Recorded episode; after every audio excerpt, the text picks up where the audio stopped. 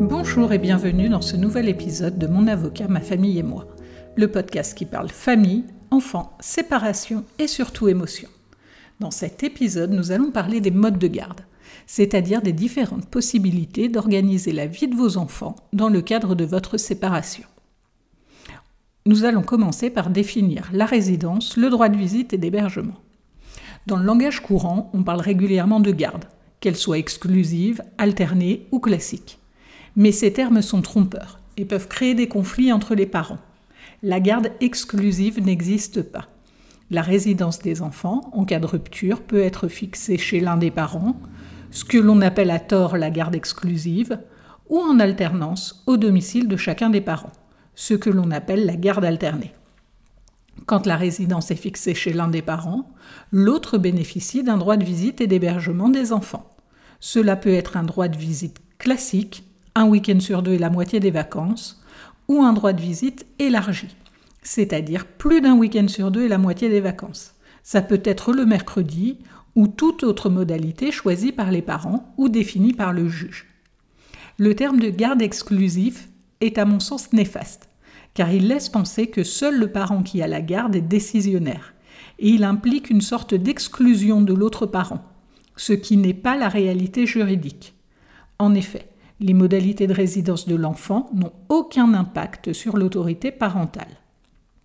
Le principe est que les deux parents exercent une autorité parentale conjointe sur les enfants, quel que soit leur mode de résidence et les droits de visite et d'hébergement de l'autre parent.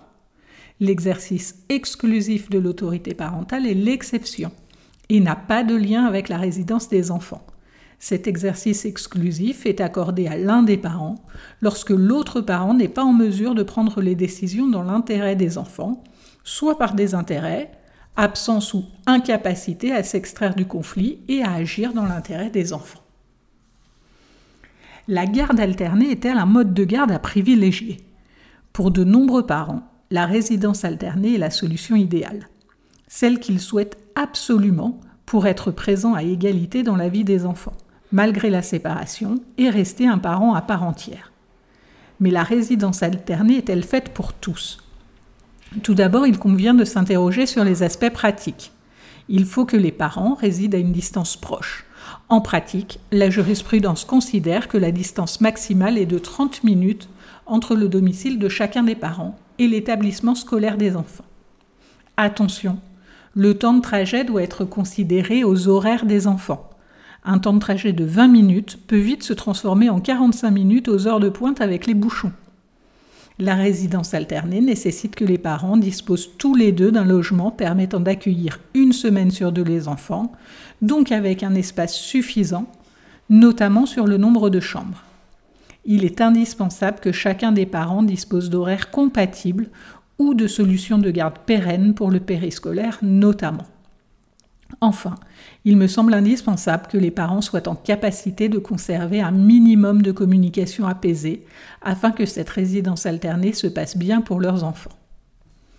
Il est également important de prendre en considération l'âge des enfants et leurs particularités par exemple en présence d'un trouble de l'attention avec ou sans hyperactivité, et leur capacité à s'adapter à ces changements réguliers.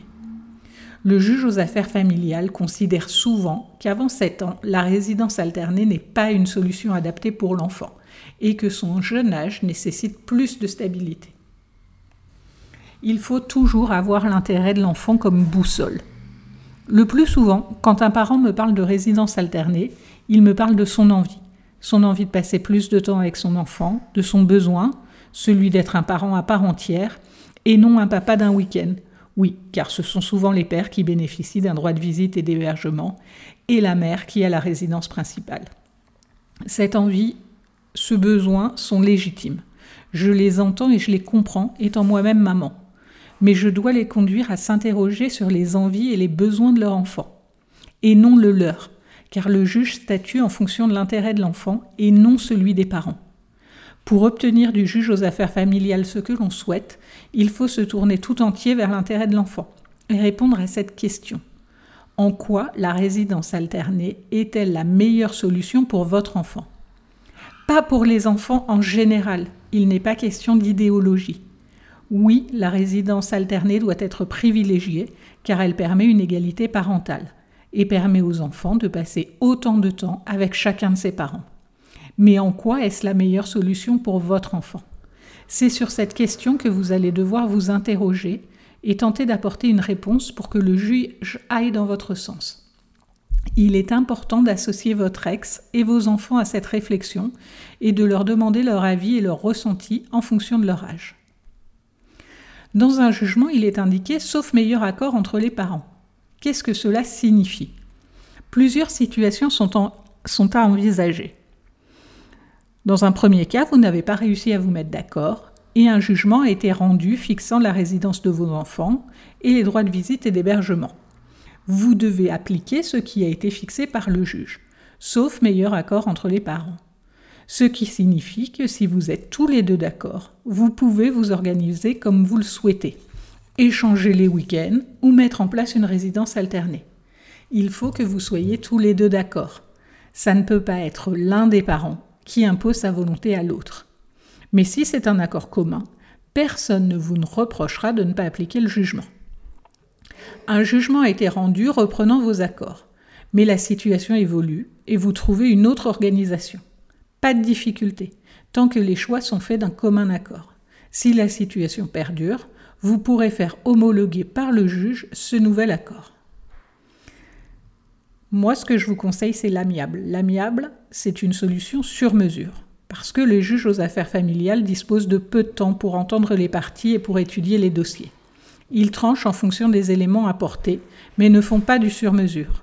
Ce sera dans la majorité des cas une garde classique, un week-end sur deux et la moitié des vacances, ou une résidence alternée.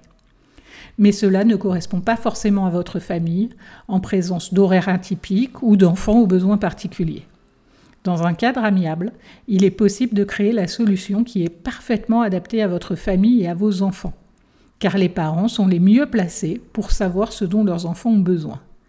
L'amiable permet d'être créatif et de trouver des solutions pérennes dans le temps, car elles ont été discutées et pensées ensemble, en tenant compte des besoins de chacun. Il est ensuite possible de faire homologuer l'accord afin qu'il ait la même valeur qu'un jugement envisageons l'évolution des modalités de garde et la place de l'enfant dans la décision. Les modalités de garde fixées à un moment ne sont pas forcément définitives. Vos enfants vont grandir, vous allez probablement refaire votre vie, et les aléas de la vie peuvent conduire à modifier ce qui a été initialement fixé. La première démarche est de tenter d'en parler ensemble, ou avec l'aide d'un professionnel, qu'il soit avocat ou médiateur afin de trouver une solution satisfaisante pour chacun. Si une décision a déjà été rendue, le recours à la tentative de médiation est obligatoire à Nantes et dans plusieurs autres juridictions pilotes avant de ressaisir le juge. Cette tentative de médiation ne sera pas nécessaire en présence de violences conjugales, anciennes ou actuelles, ou d'une distance géographique de plus de 100 km. Bien entendu, elle n'est pas requise si vous souhaitez faire homologuer un accord. Le but de cette obligation est d'amener les parents à discuter pour trouver des solutions sans recourir au juge. L'enfant doté du discernement, c'est-à-dire en capacité d'exprimer ses propres choix en en comprenant les enjeux, soit environ 7 ans, peut être entendu par le juge ou par une personne qu'il désigne pour s'exprimer sur ce qu'il souhaite pour sa résidence et le droit de visite et d'hébergement de l'autre parent pour enfant. Pour autant, l'enfant n'est jamais décisionnaire. Le juge entend son souhait, mais tranche en fonction de son intérêt, qui n'est pas forcément conforme à ce qu'il souhaite. Pour en savoir plus sur l'audition de l'enfant devant le juge, je vous invite à écouter ou réécouter l'épisode 4 de la saison 1 dédié à l'audition de l'enfant par le juge. Voilà, j'espère que cet épisode vous a plu et vous a permis d'en savoir plus sur les différents modes de garde. N'hésitez pas à le partager à vos amis et à me mettre une très bonne note sur les plateformes d'écoute afin que d'autres personnes puissent découvrir le podcast.